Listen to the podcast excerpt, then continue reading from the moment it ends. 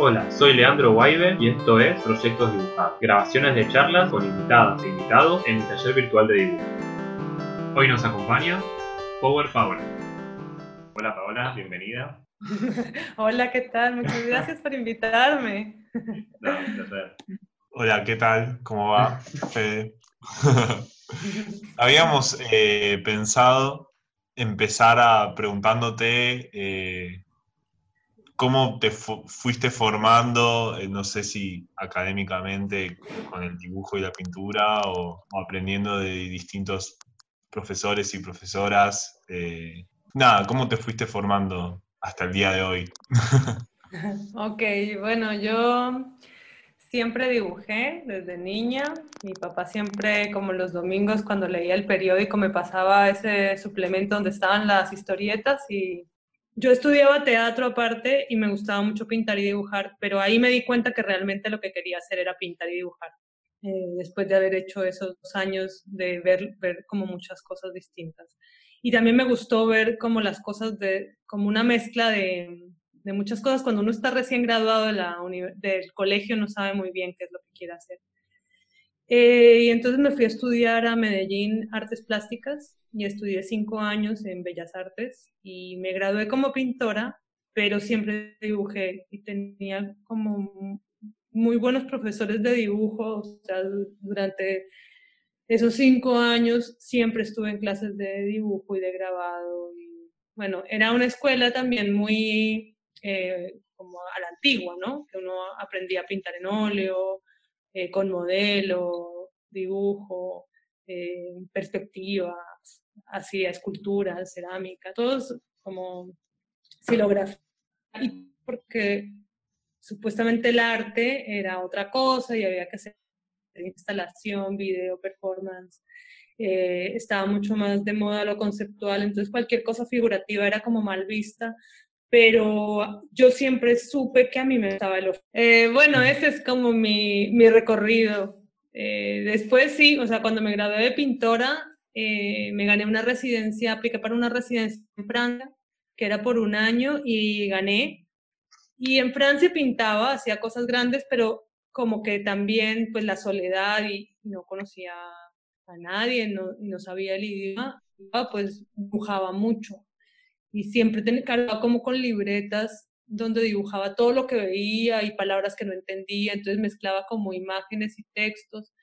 Y también ahí empecé a leer muchas historietas y me di cuenta que, que, que, era como el medio indicado para hacer lo que yo tenía ganas de hacer, que era que lo mío siempre fue muy autobiográfico. Entonces el cómic era como el formato perfecto para hacer lo que yo tenía ganas. Francia me fui a ir a Australia, ahí fue cuando más investigué cómo, cómo dibujar historietas y, y empecé a leer más mujeres y como a dedicarme un poco más de lleno a eso. Pues yo tengo un libro que me gusta mucho en el taller, que es de cuadernos de dibujo, y estás vos también, que se llama Illustrated Life. Y hay Sí, un dibujo sí. tuyo que, que creo que es en- justo en, en Australia, que en el Sí. subte puede ser, que alguien te puede decir Paola y dice Power, y tengo esta Paola y Power y queda como Power Paola. Ese es el inicio de Sí. Power Paola, ¿se puede decir? Sí, totalmente. Sí. Sí, sí, ese, ese, esa fue la primera vez en mi vida que me publicaron y fue porque el editor de ese libro eh, vio mis libretas en Flickr y me escribió diciéndome que estaba haciendo ese libro de diarios dibujados y que le gustaría subir, eh, mostrar mi trabajo. Y pues mi trabajo, o sea, cuando yo me fui de como del mundo de la pintura, el dibujo para mí era como algo más eh, íntimo, como que nadie me decía nada del dibujo, ni me lo iban a publicar ni nada, pero yo seguía haciendo.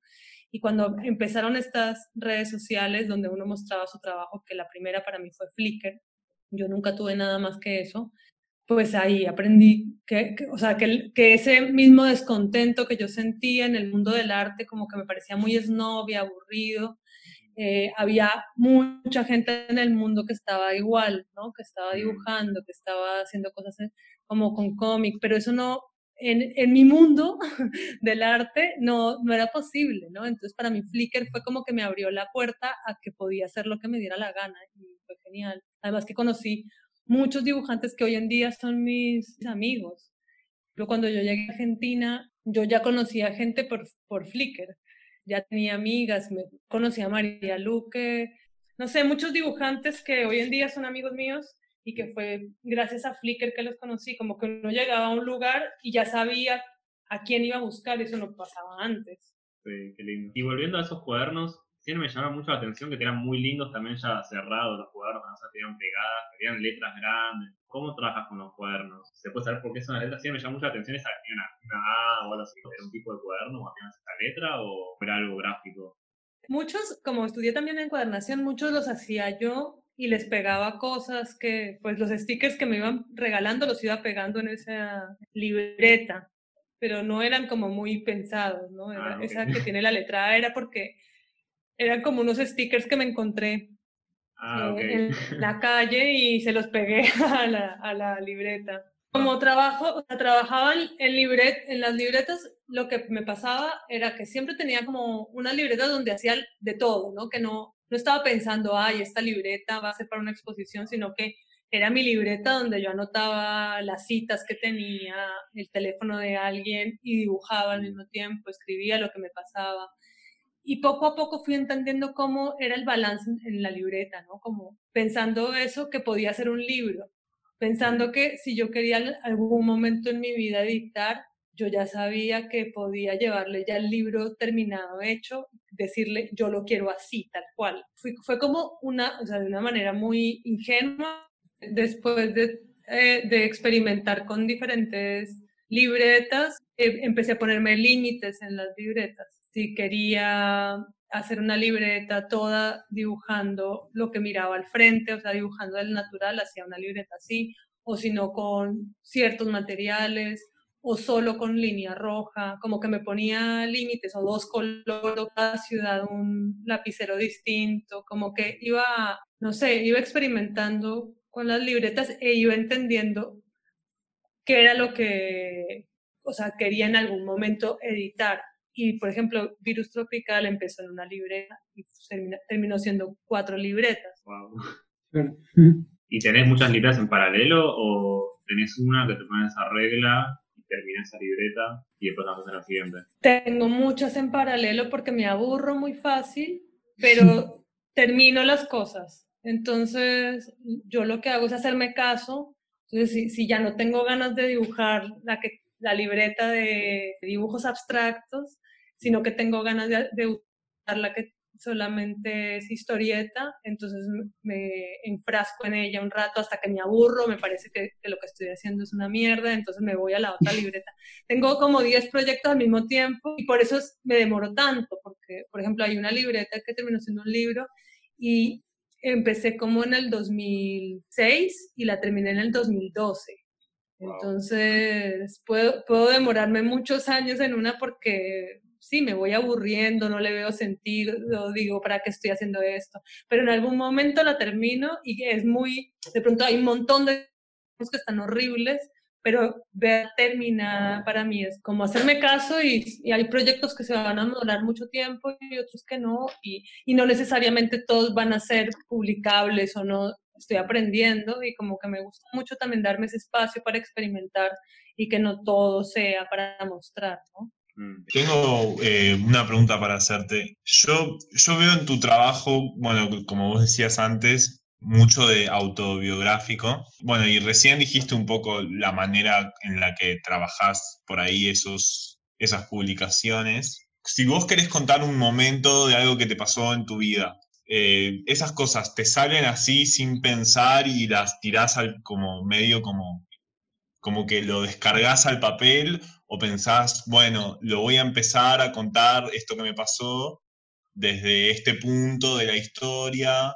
Por ahí esto quizás lo exagero un poco más para dar más atención, no sé, por ejemplo. O sea, la pregunta es cómo trabajás cuando querés contar algo autobiográfico, cómo lo trabajás, si tenés distintas maneras de hacerlo, si hay como una si lo escribís antes, antes de dibujarlo. Em, yo creo que cada proyecto ha sido como distinto y también por la edad, como que antes no me importaba nada, contaba todo lo que me pasaba, digamos, virus tropicales, así como era el libro que yo tenía ganas de escribir. Yo sabía que quería contar desde mi concepción hasta mis 18 años. Yo sabía eso, no tenía ni idea qué iba a contar dentro de esos años que iba a pasar, pero sabía que quería eso. Y lo que hacía era contar, escribir como muy rápidamente en un párrafo, enfocarme, por ejemplo, en un personaje de mi familia y en un arquetipo, digamos, sea el amor o el dinero, y irlo, ir contando anécdotas, o sea, tratar de recordar como una historia que tenga que ver con dinero en mi familia. Y pues todos tenemos una historia que tenga que ver con dinero, todos tenemos una historia que tenga que ver con amor, todos tenemos una historia que tiene que ver con eh, una despedida, no sé, ¿no? Como que enfocarme en un título así y en un personaje de la familia. Y pues eso me, me ayudó a irlo contando eh, como esos, esos años de, como de anécdota tras anécdota. Otras veces, por ejemplo, hay una historieta que está en Todo va a estar bien que se llama El viaje, que empezó porque, no sé si han escuchado que hay, cuando se hace Angulem, hay como un día que se hace una maratón de cómics que son 24 horas, donde uno tiene que dibujar 24 páginas cada, en cada hora. Y entonces, eh, e, pues antes nos reuníamos, yo tres años seguidos me reuní con otros dibujantes, historietistas, nos reuníamos en una casa con comida, cosas para tomar y estar desde las, no sé, 10 de la mañana hasta las 10 de la mañana del otro día, todos juntos haciendo una página cada hora. Y en Francia te decían, el tema es este, ¿no? O te mandaban un video, o te decían una palabra, o te decían algo y tenías que hacer una historieta que tuviera que ver con eso. Entonces dijeron, mostraron un, un video de un cielo y a partir de ahí yo dije, ah, un viaje, un avión. Y me acordé de una historia que tenía que ver con un avión y ¡pam! la conté, ¿no? Como una anécdota de mi vida. Es más fácil para mí trabajar así a pasado, como en el pasado pasado de hace mucho tiempo, porque uno un poco se construyó la historia, puede exagerar un poco, porque más que contar mi vida, a mí lo que me interesa es contar una historia, ¿no? Eh, lo que pasa es que no sé cómo contar una historia que no tenga que ver con mi vida, pero pues eh, ahí tengo los materiales, digamos, o los elementos para contarlo. Pero hoy en día que no me dan tantas ganas de hacer eso porque ya me he expuesto demasiado, que estuvo genial, buenísimo, pero ya no, ya no me entusiasma tanto como me entusiasmaba en el momento en que lo hacía. Entonces estoy trabajando más a presente y sin tener una historia a mano. Y quedan unas historias bastante extrañas que de pronto no se entienden mucho en, el, en ese sentido de eh, inicio, nudo, desenlace, pero para mí es como una diversión absoluta porque además me obliga a hacer en presente lo que yo tengo realmente ganas de hacer y en función de una historia. Entonces, como que me vuelve dueña de mi propia vida para poderla contar.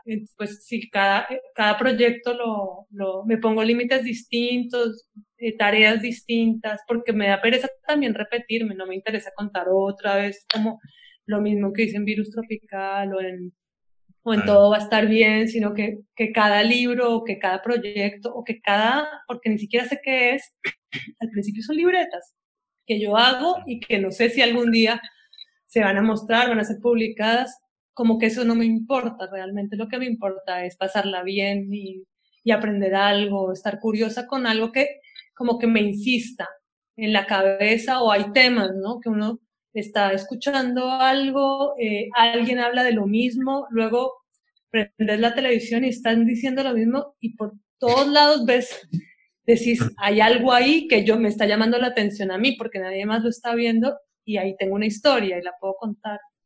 Como que me hago caso en eso. Claro. Eh, con la misma pregunta, vos, el tema de, por ahí en, algo autobiográfico, por ahí en tus trabajos más de antes como virus tropical, el tema de la exageración en, una historia personal, ¿vos solés usarla o, o, tratás de que sea lo más realista posible? Yo el otro día vi, no sé si ustedes la vieron, pero vi una película, Big Fish, que es bastante conocida, que, bueno, si no la vieron, no quiero spoilear nada, pero... Sí, es hermosa. Sí, es muy hermosa.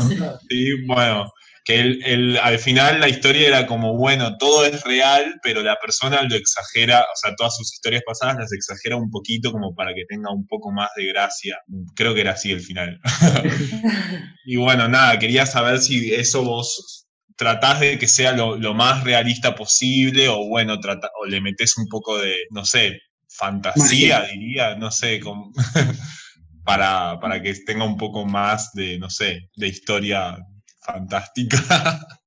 Sí, yo creo que, o sea, todo, yo no creo que nada pueda ser 100% real. Yo creo que hasta las personas que no hacen autobiografía, hacen autobiografía, están contando cosas de su vida transformadas. Y yo no creo que yo cuente la historia tal como fue para nada. De, hecho, a mí lo que me interesa es más que hacer una historieta que contar mi vida 100% real. Es muy basada en mi realidad, obviamente, pero le subo el volumen a lo que me interesa subirle el volumen, le quito el volumen a otra cosa que no me interesa contar, que la, quiero guardar para mí, como que, y que sea siempre en función de la historieta y en función de la historia, porque la vida no, es tal como una historieta, o sea, pasan tantas cosas al mismo tiempo que no tendría ningún sentido, como si uno cuenta la historia del día de uno, pues están, pasa uno por tantos estados, de ánimo, pasan tantas cosas que no sé si tendría esa cosa de clímax, principio, nudo, desenlace, yo no sé qué. Eh, como que yo pienso que, que sí, que, es completamente, como que además, si le preguntas a alguien de mi familia, seguramente vería las cosas desde otro punto de vista, como que diría, no, no fue así, Paola, por más que tú te acuerdes que fue así, no fue así, y para mí fue así, o me funciona así para la historia. Claro. ¿Y trabajas con, con pedidos también, como por encargos? Eh, en la historieta trato de, es por encargo que, o sea, para una revista tienen, tienen que darme como mucha libertad, porque la, para mí la historieta es como mi mundo propio, como que no tengo ganas de que se me metan y me digan qué es lo que tengo que hacer.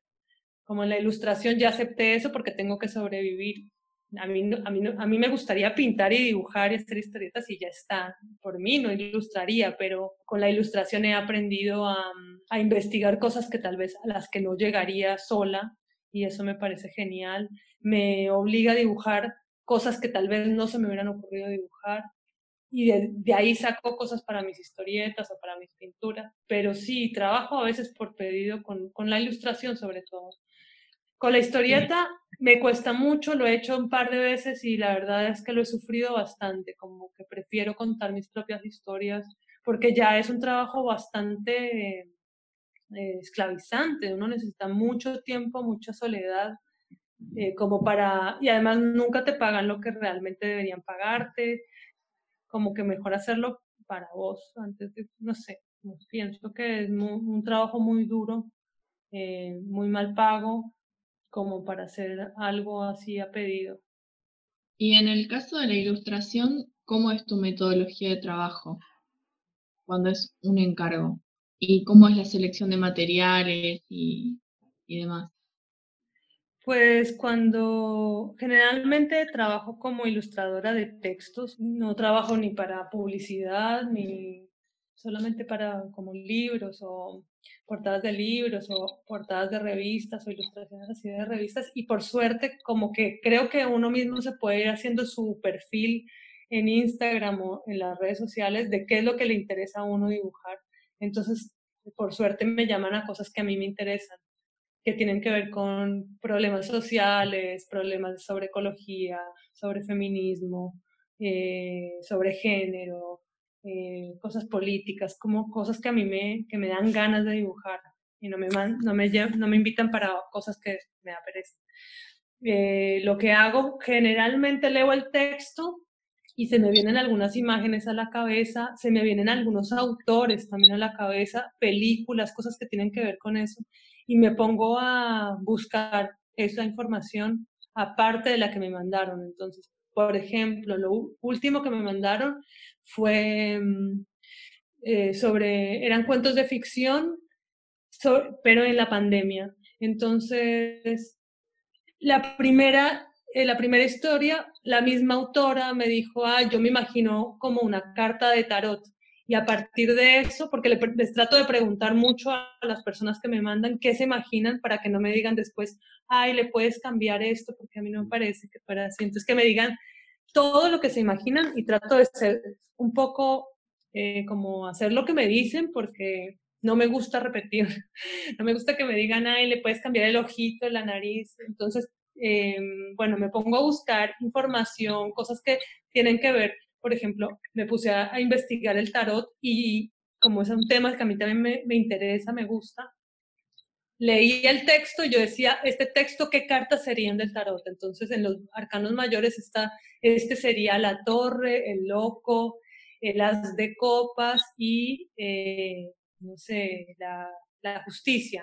Y a partir de ahí me baso en dibujar. Y también busco autores y textos, videos, pongo en YouTube gente que está hablando sobre la pandemia o sobre el tarot.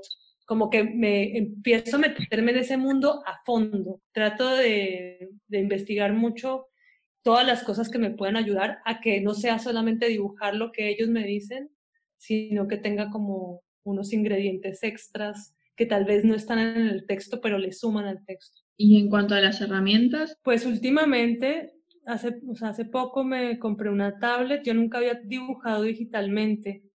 Y pues fue genial poder dividir mi mundo personal del mundo de ilustración, además porque eh, se me iba mucho tiempo, yo antes boceteaba en lápiz y luego dibujaba y no me gustaba, como que gastaba un montón de papel y marcadores y mil cosas hasta que por fin encontraba algo, ¿no? Todo lo hacía a mano. Después me decían, ay, le puedes cambiar el cielo porque está muy azul clarito, me gusta más un azul oscuro. Y yo no sé, yo soy un dinosaurio, yo no puedo trabajar digitalmente. Para mí era como súper complejo. Y ahora que aprendí a usarlo, entonces las ilustraciones las estoy haciendo digitalmente para otros. Y para mí uso los marcadores, lápices, eh, todas las otras cosas que puedo experimentar como a mí me den ganas. Entonces, eso ya me, me alivian un poco el trabajo, además porque antes lo tenía que escanear, limpiar en Photoshop, cambiarle los colores, eh, que realmente no quedaba impreso como yo me lo imaginaba. Entonces, con, eh, con lo digital, aunque siento que pierde mucho, porque a, mí me gusta mucho que se vea como eh, los materiales y la gestualidad y que se vea la acuarela o, los marcadores y todo eso, se pierde, pero, pero no pierdo tanto tiempo, es que antes se me iba toda la energía para los demás y para mí no me quedaba nada, como ya cuando quería yo dibujar lo mío ya estaba cansada, eh, casi nunca tenía tiempo y ese tiempo que uno le dedica al trabajo de uno nadie se lo está pagando y pues uno tiene que sobrevivir, entonces era muy complejo y ahora que encontré como ese método, pues por lo menos me está sirviendo poder, dividir esos mundos, ¿no? Yo pensaba que es un buen puente para... Tenemos una, una, una pregunta, una sección que es, eh, que es, ¿qué útiles tenés en tu cartuchera? Tengo tres cartucheras. Wow. Esta. Qué linda. Que es solamente de micropuntas delgaditas de 0.38, lapiceros de colores. Sí. ¿no? Y rapidógrafo. Tengo esta,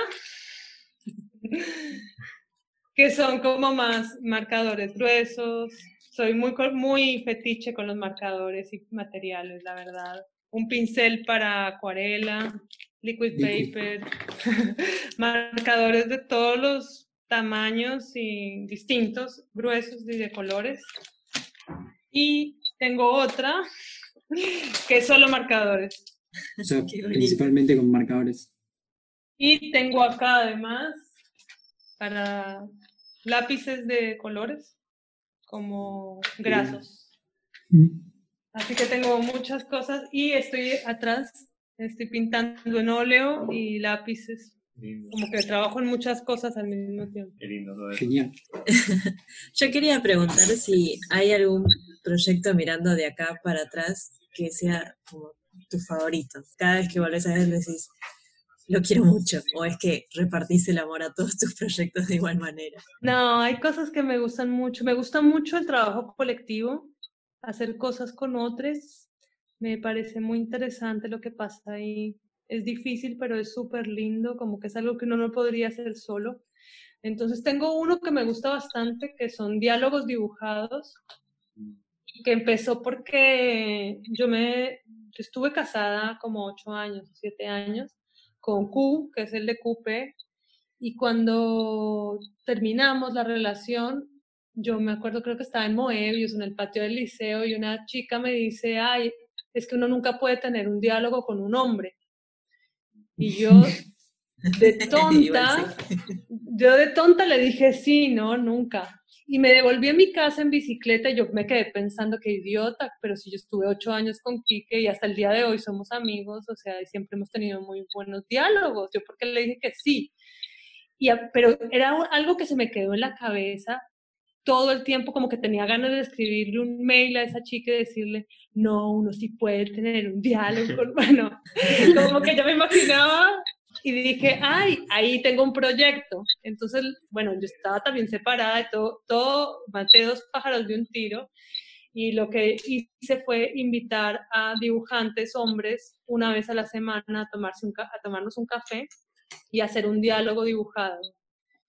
Y durante dos años me encontré, primero, el primer año solamente con hombres y el siguiente año con mujeres y hice diálogos dibujados, o sea, es un proyecto que yo tengo ganas de algún día publicar, porque está todo el mundo, había mucha gente, mucha, mucha gente de muchos, de muchos lugares. Cada semana era como un diálogo además completamente distinto, lo que pasaba en el diálogo en sí conversando y lo que pasaba en el dibujo. Y además aprendía del otro, por ejemplo, si el, otro trabajaba con tinta china, yo trataba de hacer cosas con tinta china. Si el otro trabajaba con acuarela, yo lo hacía con acuarela. Si lo hacía con lápiz, yo, yo lo hacía, o sea, trataba de, de empatizar con el otro, por así decir, para que también el resultado quedara como uniforme. Y a partir de ahí, que la primera persona con la que trabajé fue con Pablo, de la que hice ese diálogo dibujado, y, y terminamos haciendo diálogo dibujado durante siete años yo no sé, eh, más o menos, seis años. ¿Y cómo surgía el tema de conversación de, del diálogo? ¿Era algo ya pensado, una temática, un concepto? No, no, nada pensado, no había ninguna regla, pues digamos, nos encontrábamos en algún lugar y yo le decía, ¿querés empezar vos o empiezo yo? O a veces nos poníamos a charlar y la misma conversación decíamos, ay, dibujemos, empecemos a hablar sobre esto. O hablábamos sobre eso sobre algo completamente distinto en la vida real y en el dibujo era algo completamente como de ficción, ¿no? Como si, por ejemplo, con, con Otto, él dibujó como si hubiera llegado con un ramo de flores, como si hubiera sido una cita, y pues en realidad no fue así para nada, pero pareciera como si, como si él me estuviera, no sé, echando los perros y en la vida real estábamos los dos tomando cerveza muertos de la risa, pero pasaba otra cosa en el dibujo era muy entretenido y es algo que he querido en algún momento continuar. También otro proyecto, sí, el, el de Chicks I Know, que era un poco invitar amigas que, que, me gustaba lo que hacían, no necesariamente artistas, eh, había astrólogas, eh, escritoras, de todo, y con una empecé una conversación y, hice una burbuja que decía, ¿qué es el arte? Y yo le dije a la siguiente, o sea, invité a otra amiga y le dije, bueno, contesta la pregunta de la anterior. Entonces, como que me invento juegos para poderme encontrar con otras personas, porque como la vida del dibujante es un poco solitaria, ¿no? Uno está en su casa dibujando y siempre me ha parecido como que pues uno se puede, sea, puede inventar cosas para poderse encontrar con gente y dibujar. Bueno, un poco el podcast este también es así. Sí. Eh, sí, genial. Estaba, pensando que sí, eso fue una muestra también en proa, ¿no? Comics, el sí. proyecto ese de guiones, y pues en un fanzine también re lindo. Y por ejemplo, lo hice y nunca me imaginé que iba a hacer una publicación, lo hice para esa exposición y Ale, el de Musaraña, me dijo, ay, esto sería un libro re lindo y yo, hagámoslo. Y todo, todo se va dando como, pero hay un, primero que todo hay un deseo que va más allá de que sea expuesto o publicado, es como cómo encontrarme con amigas distintas cada semana y tener diálogos, conversaciones que a mí me interesen y me pongan curiosa. Y a mí me encanta dibujar gente, es algo que me, sí, es un, es algo que me, me ha gustado desde siempre. Sí, yo Es una relación bastante íntima. Yo me acuerdo una vez que fui a dar una, una charla en FADU, hace un montón de años, que yo era alumno, y... Ah, mira, Sí. ahora estás ahí. sí, estaba ahí. Y había mostrado un proyecto que era dibujar una vidriera a toda la gente que pasaba también. Ese, Sí, eh, es, eh, es un lugar que se llama Lugar a Dudas en Cali que lanza una convocatoria cada año para hacer algo en esa vitrina, dentro de la vitrina. Y entonces yo mandé eh, la convocatoria que me iba a meter adentro, iba a trabajar eh, un trabajo como de, de medio tiempo en esa vitrina dibujando lo que tenía al frente. Y yo me imaginé que siempre iba a dibujar lo mismo, que era como al frente había como una escuela, una escuela de garaje, porque me acuerdo muy bien qué era. Y, y pues fue genial porque al frente había como unos banquitos, entonces la gente se sentaba que yo la dibujara y se quedaba quieta. O la gente traía vino y se ponían a tomar y llevaban música y me dibujaban a mí. Y cada día era completamente distinto y había como eh, el indigente que dormía en esa calle siempre pasaba y me saludaba, como durante cuatro horas seguidas hacía un solo dibujo, lo colgaba y fueron 14 días allá adentro dibujando lo que tenía al frente. Y una pregunta, en tu día, en tu día a día, ¿cómo te organizas para, para trabajar, digamos, en cuanto a horarios? ¿Le pones, no sé, eh, de 8 a 12 pinto o cómo, cómo organizas tu, tu momento de trabajo? Si es de noche, si es a la mañana, así como... Siempre he sido muy como disciplinada y muy estricta conmigo, pero con los años lo que he necesitado es aprender a ser más flexible, entonces ya no, cada día me levanto y hago lo que, le hago caso a lo que el día me diga. Dibujo todos los días, pero no, necesariamente tengo como una rutina igual. Que hay días que, que tengo ganas de quedarme en la cama leyendo y trato de hacerlo, y hay otros días que tengo ganas de solamente rayar en las paredes y, y los papeles que tengo pegados en las paredes y lo hago y después me pongo a, a dibujar uh, lo mío, pero bueno, cuando tengo trabajo así para otros, ahí sí soy más disciplinada, trato de, de hasta no terminar ese proyecto, no mirar las redes sociales o no meterme en otra cosa, sino hacer eso. O por las mañanas revisar los mails y luego ponerme a trabajar. Eh, pero cuando no tengo así trabajo para otros, trato de, como de hacerme, hacerme caso. A veces me levanto y me pongo a escribir en mi diario y a partir de lo que escribo en el diario me pongo a investigar algo, después me dan ganas de dibujar y dibujo en la libreta y después sí termino haciendo miles de cosas distintas. No, no, no soy muy estricta, antes sí lo era, pero me costó, me costó mucho trabajo. Eh, creo que no está tan bueno a veces ser tan rígido. Para algunas cosas está bueno ponerse algunos límites y disciplina, pero para otros está bueno también hacerse caso, que es lo que uno realmente tiene ganas, porque por algo escogió este trabajo y no escogió otro, que donde uno sí tiene que cumplir como un horario y cosas, ¿no? ¿Tenés algún ritual o, o cosa que haces antes de ponerte a dibujar? Yo ¿O algo pensaba que, yo, pens- yo pensaba que no, no tenía, pero sí tengo. A veces me pasa que, por ejemplo, cuando tengo ganas o me mandaron, eh, me dijeron que mandara una historieta a alguna revista y no tengo muy bien la idea de qué es lo que quiero contar y quiero, quiero algo que realmente me entusiasme y me den ganas en presente de hacerla y que no en la mitad del camino me aburra. Entonces lo que hago es un ritual que me di cuenta escribiendo para un taller y es que eh, trato de que se me acabe la batería del celular y no lo conecto más. Entonces, me- bueno, cuando no había pandemia, lo que hacía era que me iba a caminar y caminar y caminar y caminar y mirar y tomar fotos, bueno, cuando no estaba, cuando tenía el celular, pero cuando no, sin celular, me sal- salía a caminar y caminar o a andar en bicicleta y cuando se me ocurría la idea, volví a la casa. Entonces a veces me quedaba cuatro horas, cinco horas caminando y hasta que aparecía la idea. Ese es uno.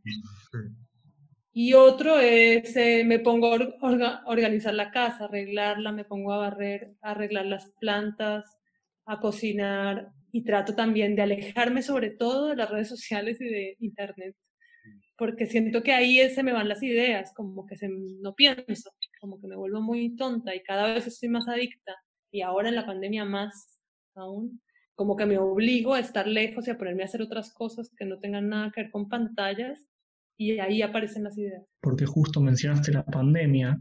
¿Vos ahora tenés un proyecto durante la pandemia? ¿Estás haciendo algo o estuviste haciendo algo a lo largo de estos días, como justo aprovechando este momento? O... Desde que empezara, me, bueno, cuando empezó realmente empecé un diario, que ya lo terminé porque rellené una libreta completa de todos los días trataba de escribir y dibujar algo. Eh, al mismo tiempo tengo otro proyecto que, que lo empecé hace mucho tiempo, que es como una libreta que tiene que ver con el infierno y que ahora me, me, dieron ganas de continuarla y es cuando más dibujos he hecho, pues porque estamos viviendo un poco el infierno y el apocalipsis. Entonces la estoy llenando también y estoy ah, rayando mucho, como muchas cosas medio abstractas eh, en la pared. Cuando tengo mucha ansiedad, o pues hay días que son más difíciles que otros, y trato de esa ansiedad o esa angustia, tratar de rayar, sin importar que me quede bonito o feo, sino que, que esa rabia o esa angustia o ese sentimiento aparezca como línea. Eh, eso, como, sí, eso es lo que estoy haciendo, esos tres proyectos. ¿Y el del infierno tiene alguna regla en la libreta esa? El del infierno sí, tiene que ver con el infierno y es hecho todo con marcadores y micropuntas. Por eso les mostré esa esas cartucheras que están justo aquí en esta mesa, porque estoy haciéndolo me, a veces eh, busco imágenes en internet que tienen que ver con el diablo con el infierno, dibujos medievales, trato de investigar como imágenes que tengan, o sí, como gente que haya hablado sobre el infierno y sobre el apocalipsis y, y, las noticias también son muy inspiradoras para llenar eso. Entonces, mm. cada cosa horrible que sale cae perfecto en esa libreta porque todo es como, o sea, todos los días tenemos un capítulo nuevo del apocalipsis, entonces esa libreta se va llenando sola. Claro. Yo te quería consultar, eh, para los que estamos empezando, ¿qué, ¿qué recomendarías? Bueno, primero que hay que dibujar mucho, mucho, mucho, mucho. Yo creo que todos los días, eso es lo que, como creo que así si uno quiere tocar un instrumento y quiere volverse músico, tiene que tocar todos los días. Pienso que es igual con el dibujo. Que hay que ir buscando también otros referentes que, que son los que te llaman la atención, como aprender de cosas que a vos te interesan, si a vos te interesa dibujar eh, bodegones o dibujar arquitectura o dibujar personas, ¿quién ha hecho eso? Entonces, investigar gente que haya trabajado sobre eso.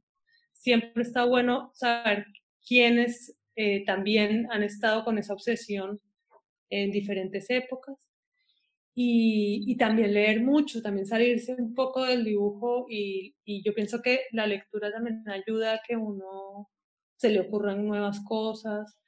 Otra cosa también que me parece vital es dibujar de la observación, porque ahí aparecen nuevas ideas para cuando uno quiera dibujar de la imaginación, puede agarrarse de, de, esa realidad que uno ya dibujó, como que uno aprende, por ejemplo, al dibujar plantas, aprendes como estructuras o maneras de, orgánicas de estar en el mundo y que luego en el dibujo de la imaginación pueden salir más fácil, eso podría decir. Sobre eso quería preguntarte también si te gusta mucho leer o ver películas y si lo integras con tus cómics. Siento que en tus libros, no sé, como que hay una, una sensación de que es una película cuando lo estás leyendo y de hecho Virus Tropical después fue una película. Eh, sí, evidentemente me, yo creo que mucho, yo trabajé mucho tiempo en un alquiler de video, cuando uno alquilaba videos en VHS, y yo vi muchas películas ahí. Mi, adolescencia creo que era lo que más hacía, y yo creo que mm, viene mucho de ahí lo de contar eh, en historietas, ¿no? Como que me gusta mucho que no necesariamente lo que diga el personaje, o sea, lo que diga la voz en off sea exactamente el dibujo, sino que te, se una al, o sea, al unirse el texto y la imagen aparezca una nueva cosa. Sí, lo integro mucho la música, antes el teatro también cuando iba mucho, o el cine, pienso que mientras más uno, o sea, la imaginación tiene un límite. Y si uno la va cultivando, si uno va leyendo más o viendo más películas o escuchando más música o siendo curioso con las conversaciones, con la realidad, con lo que está pasando todo el tiempo alrededor y, con, y dentro de uno, eh, va a tener más material para trabajar y para dibujar y para tener ideas creativas. ¿no? Eh, creo que si uno no está cultivando eso constantemente, se va a repetir o va a ser, se va a limitar mucho, muchísimo. Este, te quería preguntar eh, con respecto al estilo de dibujo que vos tenés. Siento que no, por un lado, como que sí te, te, arriesgas al cambio en el dibujo, pero yo cuando, si veo un dibujo tuyo eh, de hace un par de años o uno de ahora, creo que lo puedo, puedo reconocer que sos vos la, persona que lo dibujó, sí, sin, sin que esté el nombre, ¿se entiende? Sí. Eh, y te quería preguntar si te, gusta arriesgarte a, cambiar de estilo o estás en la búsqueda siempre de un estilo o un día dijiste, ya está, este, este, este es mi estilo y quiero que me reconozcan así. Yo no creo mucho en, en cómo buscar un estilo. Pienso que la misma línea en algún momento por más que no le estés buscando, hay algo que va a decir que es tuyo. Y si te fijas en cualquier artista, por más que haya pasado por épocas distintas, hay algo que evidentemente es de esa persona. Yo trato de hacer cosas distintas, o sea, tengo como un dibujo muy distinto cuando miro la realidad y uno cuando uso la imaginación, como que el de la realidad es un poco más realista y más eh, adulto y el de la imaginación es más infantil y más eh, primitivo. Y a mí me gustan los, como los dos y quiero darle cabida a los dos y tengo otro dibujo que, que es más abstracto y que también me interesa, pero evidentemente por más que yo trate, por más que yo trato de dibujar realista, hay algo que va a salir y que dice que es mío, pero yo no lo estoy buscando. Es muy difícil dejar de ser uno. Creo que todo el tiempo lo estoy buscando porque tampoco creo que uno sea de una sola manera, sino que todo el tiempo está transitando y la identidad es una, una idea de, que está, está en constante cambio. Es muy difícil, pero hay algo como esencial que siempre se queda. Es muy difícil tratar de ser otro, pero yo creo que eso también uno lo intenta. Por ejemplo, en Virus Tropical yo quería contar esa historia como sea y me salió así como si fuera un vómito y, y en todo va a estar bien. Yo en cambio quería hacer, hacerlo todo mucho más lento. Y si uno lee uno y la otra son distintos. Está hecho con lápiz, está hecho, el dibujo está diferente, pero hay algo que sale mío que no lo puedo evitar por más que yo trate y me muera de ganas. Claro, buenísimo. Le iba a preguntar, eh, otra de las preguntas que generalmente hacemos es ¿qué es lo que dibujas cuando no sabes qué dibujar o cuando estás en, en automático? Hay uno que, que, me encanta y es dejarme llevar por el dibujo, que sea completamente abstracto y que salgan líneas, y ya, me encanta eso, la paso muy bien haciéndolo. Y hay otro que es dibujar lo que tengo al frente. Mm. Eh, tratar de copiar la realidad a mi estilo, obviamente, pero tratar de copiarla. Eh, eso es como generalmente lo que hago. Los, los, dos, los, dos, los disfruto, pero son distintos. Uno que es más de observación y de estar en el presente y tratar de copiar exactamente lo que estoy viendo. Y otro que es no tratar de no tener ninguna conciencia y es dejarme llevar por la línea y luego cambio de marcador y voy llenándolo. Y es como cuando uno está hablando por teléfono y que uno realmente no está pensando en que le quede bonito, feo o que sea para algo, sino que simplemente lo estás haciendo. Eso lo disfruto también, o sea, los, los dos, pero son dos estados de ánimo distintos. Y un poco también de lo que estás pintando ahora, estás trabajando mucho con óleo últimamente y nada, que sí nos podías contar un poco sobre eso. Bueno, como les conté, yo había estudiado artes plásticas y me gradué como pintora y durante muchos años me dediqué a eso, a la pintura y trabajaba con una galería y demás. Pero me fui aburriendo un poco del mundo del arte, de trabajar con cosas gigantes, teniendo una vida bastante nómada. Era muy difícil cargar con todas las pinturas, el caballete, eh, las telas, porque siempre me gustó como un gran formato. Eh, y entonces fui cada vez alejándome más de la pintura y dedicándome más a las libretas. Y luego cuando por fin tuve un espacio para poder pintar en grande, me costaba mucho trabajo. Ya la cabeza me funcionaba muy en dibujo y no en pintura. Y hace dos años tuve un accidente, me rompí el brazo derecho, mi máquina de trabajo, me rompí el hombro mal, muy mal, en la bicicleta, pues no podía mover el brazo y pues yo no sabía muy bien qué hacer conmigo porque yo siempre he dibujado y ese ha sido como mi refugio. Entonces lo que empecé a hacer fue a dibujar con la izquierda. Y como era tan torpe, el lápiz no me gustaba mucho cómo me quedaban los dibujos con la izquierda, pero en cambio con pincel sí, y volví a la pintura. Como que gracias a ese accidente volví a la pintura y me empezó a gustar mucho esa línea medio torpe, eh, sí, como gestual, como otra persona Obviamente lo mismo que dije antes, terminaba siempre siendo yo, pero para mí era algo completamente novedoso porque la mano derecha ya la tengo muy domesticada. En cambio la izquierda me, me sorprendía. Entonces me volvió a acercar a la pintura y, y además como una cosa muy graciosa fue que esos meses que no pude trabajar porque tenía el brazo roto y pues yo trabajo de ilustradora, pude vivir gracias a que se vendieron unas pinturas mías viejas. Entonces para mí fue como una señal de que tenía que volver a pintar y volver a la pintura, que es lo que más ganas tengo de hacer. Pero es otro, como otra manera de pensar, realmente es alejarse de las máquinas, que eso es lo más delicioso de volver a pintar, porque estás todo untado, son cosas grandes que están en la pared, entonces no estás sentado en el escritorio con el computador al lado. Y mm, y bueno, estoy también como, creo que todos estos años de dibujo y de práctica del dibujo hicieron que mi pintura también tuviera algo novedoso para mí y muy de las pinturas que hacía antes, que tal vez el dibujo no era tan, o sea, no, no tenía tanto como la destreza de dibujar o, o la, el ejercicio o el oficio del dibujante en la pintura. Y en cambio ahora siento que puedo, por fin pude unir esos dos mundos que los tenía muy separados. Wow. Sos ambidiestra entonces. Ahora sí. Tengo una pregunta. Y más allá de la pintura y el dibujo, eh, ¿haces eh, alguna otra actividad artística, digamos? Eh, Roberta Di Paolo, por ejemplo, hacía cerámica. ¿Vos, no sé, tocas un instrumento o ah, te relacionas con algún otro tipo de arte como hobby? Pues Ahora estoy escribiendo poesía.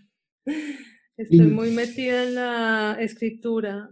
Es algo que cada vez me interesa más, escribir eh, mejor. Y he hecho cerámica también, pero como el, el, hecho de que no tenga mi propio horno y que tenga que depender de otras personas eh, me aleja. Entonces, también hago, durante un tiempo hice ropa también, como cosida a mano y bordo pero lo que más me entusiasma en este momento es la poesía. Yo quería saber más sobre la muestra que tuviste en el Museo de la Tertulia. Yo vi cosas por internet que me, me gustó mucho, me mucho. Quería que nos cuentes un poco sobre eso y si hay posibilidad de que eso se replique acá también. Eh, pues fue muy importante para mí esa muestra, primero porque fue la ciudad donde yo crecí y, y, también porque es un museo de arte contemporáneo y que me hayan invitado para mí es como, como que en un momento como realmente me alejé del mundo del arte y siempre fui vista como historietista o ilustradora y pues en el mundo del arte es como si, como si fuera, como, no sé, como si uno fuera de, de peor familia por, por, dedicarse a la ilustración y, y a la historieta. Entonces, que el curador se haya interesado por hacer una muestra mía pues me dio mucha emoción. Además que el curador de la, de la muestra le gustan mucho las historietas, entonces uno de sus, yo creo que su gran batalla es tratar de meter la historieta en el mundo del arte. Y me gusta pues su mirada, ¿no? Porque ve cosas que tal vez uno no ve y, y hizo una gran selección de mi trabajo, porque eran mm, como cuatro salas, cinco salas llenas de mi trabajo y, pues yo nunca me lo hubiera imaginado, o sea, yo no lo hubiera podido hacer sola, como que me pareció genial que otras personas lo pensaran. Y lo pensó él, que se llama Alejandro Martín, y con mis editores en Colombia, que son los de la silueta. Entonces, entre los tres se reunieron a mirar cómo iba a ser esa muestra. Entonces, por ejemplo, hay un lado que es todo este trabajo colectivo, ¿no? Está Chicks on Comics, está No Tan Parecidos, que es el trabajo que hago con Pablo Bese, está estos diálogos dibujados, eh, Las Piñas, que, es, que son mis amigas con las que me reúno a dibujar desde el 2007, em, La Casa Telepática, bueno, son un montón de proyectos, Taller 7, que son unos amigos de Medellín que desde el 2003 teníamos un espacio para que la gente pudiera exponer como, como que verlo todo junto fue muy emocionante. Y había otro lado que, era, que tenía que ver con mis publicaciones, otro lado que tenía que ver con lo autobiográfico y otro eran estas imágenes de esa vitrina, ¿no? que era como el mismo dibujo que iba cambiando todos los días, que era lo que tenía al frente.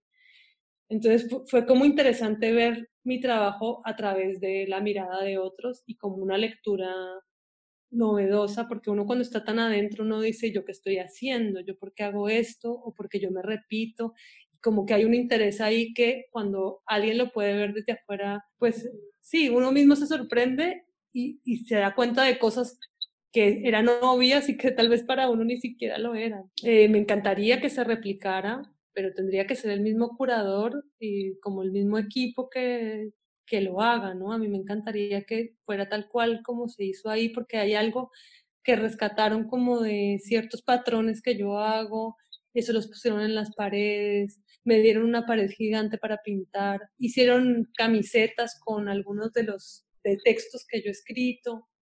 Mm, como que sería, sí, sería lindo poderlo hacer parecido. Sí, yo las cosas que vi me son increíbles.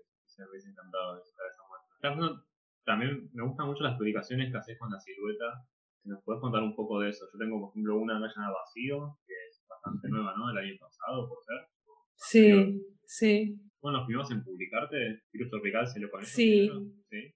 Sí, la silueta, em, pues para mí era como la editorial que yo tenía ganas de que me publicara porque ellos también vienen del mundo del arte, em, son amigos desde que tienen, no sé, cinco años, estudiaron artes plásticas y desde que estudiaban en la universidad, en el garaje de la casa hicieron la editorial.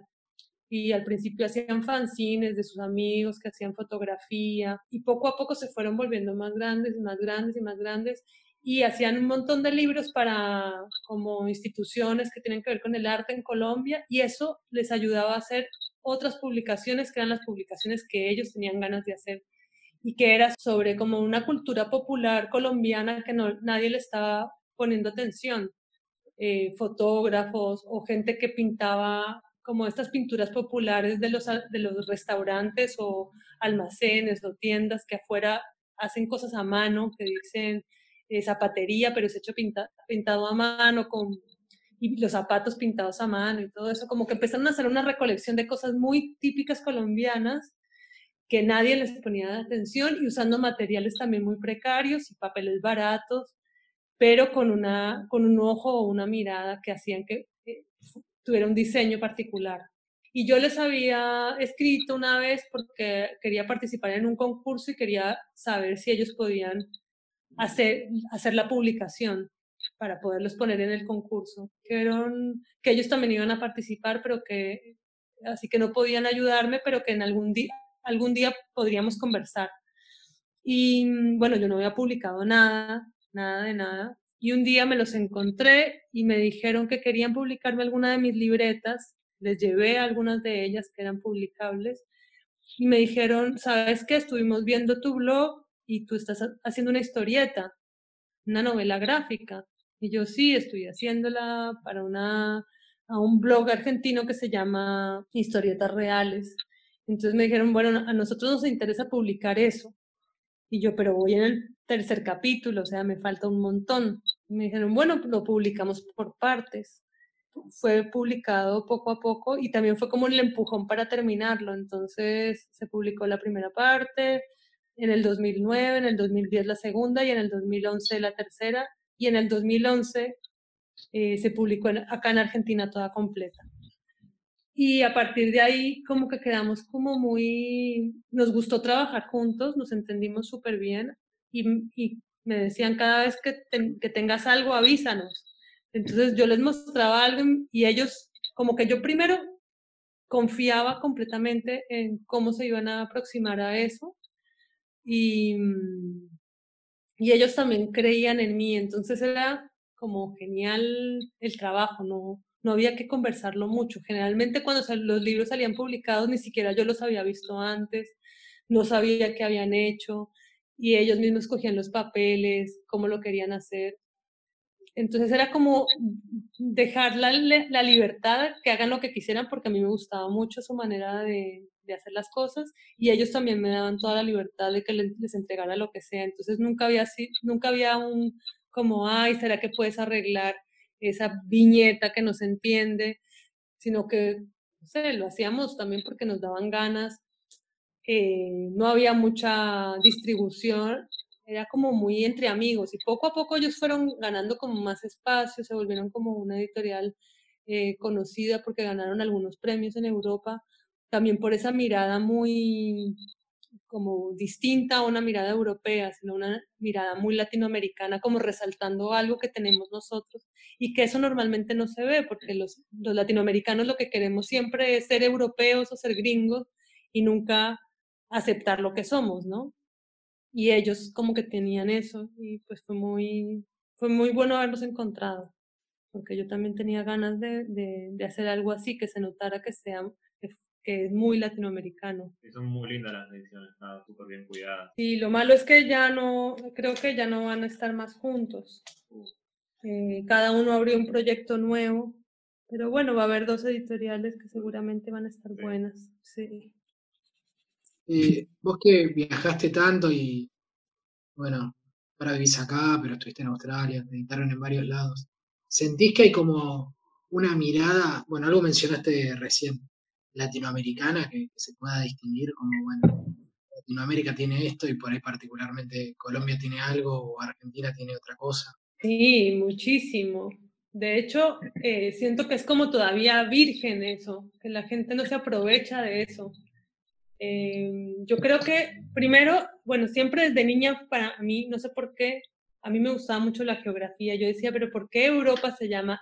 o sea, uno piensa en Europa y en Sudamérica uno no piensa como Suramérica o, ¿no? Como que cada país está, o sea, por ejemplo, no sé, antes, tal vez ahora es muy distinto, pero en ese momento a nadie le interesaba viajar por Sudamérica. A los suramericanos no les interesaba conocer su país vecino. Eh, siempre eh, sus ahorros eran para, para irse a Europa o irse a Estados Unidos. Para mí desde niña y adolescente fue como mi gran sueño conocer Sudamérica. Y solamente cuando me fui a Europa me di cuenta de todas las posibilidades que teníamos y que no la estábamos aprovechando, como que teníamos realmente una idiosincrasia, una manera de pensar, de mezclar, porque además somos, de pronto Argentina, no tanto como otros países latinoamericanos que tienen que son más diversos, ¿no? Como que tienen diferentes etnias, que todo es mezclado, que, hay, que se, uno siente la cultura africana como siente la cultura eh, mestiza, la española, eh, la portuguesa, y que se siente en la comida, en la música, en la manera de ver el mundo, y que por qué nos insistimos en tratar de mostrar el mundo como un mundo blanco, ¿no? Como que antes no es que yo pensaba así como en estos términos, pero, pero sí me llamaba la atención. Y como, bueno, crecí en Ecuador, había una la cultura indígena eh, y precolombina es muy fuerte, incaica, como que todos esos dibujos para mí son, creo que parte también de mi historia y que era lo que me llamaba la atención y creo que también ese es como lo que más me atrae, no es un dibujo virtuoso bien hecho, sino un dibujo que vaya al grano, como que, que, hay una síntesis en ese dibujo. Y que nosotros estudiamos historia del arte a partir de la historia europea, pero nunca estudiamos historia del arte con nuestra propia cultura, que es la, no sé, los incas, los mayas, eh, más millones de, eh, de culturas indígenas que hay en Latinoamérica. Y claro que la hay. De hecho, hay miles, hay muchas. Dentro de cada país hay muchísimas. y son muy interesantes. Y me parece que, que, que es un montón, como que es un gran tema a explorar y que todavía no se ha explorado porque seguimos mirando para afuera, seguimos copiando a Europa y a Estados Unidos y no, no nos observamos. Pero creo que también yo pude observarlo gracias a que me fui. Tal vez uno estando tan adentro no lo puede ver.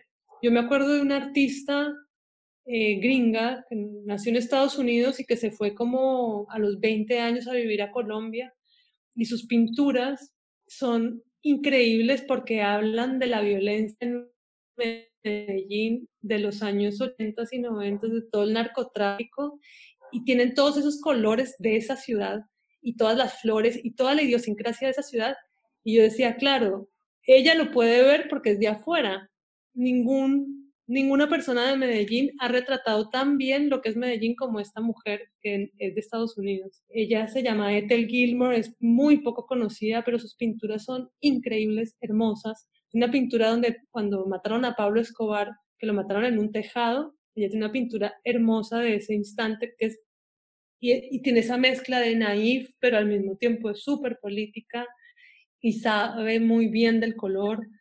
Me parece que nos falta, es, es como que termina siendo una cuestión hasta, hasta medio filosófica que realmente y psicológica, que es que nos falta conocernos a nosotros mismos de dónde venimos y que de eso nos tenemos que aprovechar, de esa mezcla y de todas esas herramientas de todo lo que nos, nos, nos, sí, nos, ha, nos ha construido como personas. O sea, yo pienso que hasta la misma violencia está en el, la danza, está en la pintura y está en el dibujo y que está bueno seguirla explorando en todo sentido, no solamente en la violencia, pero digo, en todas las cosas que, que pasan en, en, nuestras culturas. Wow.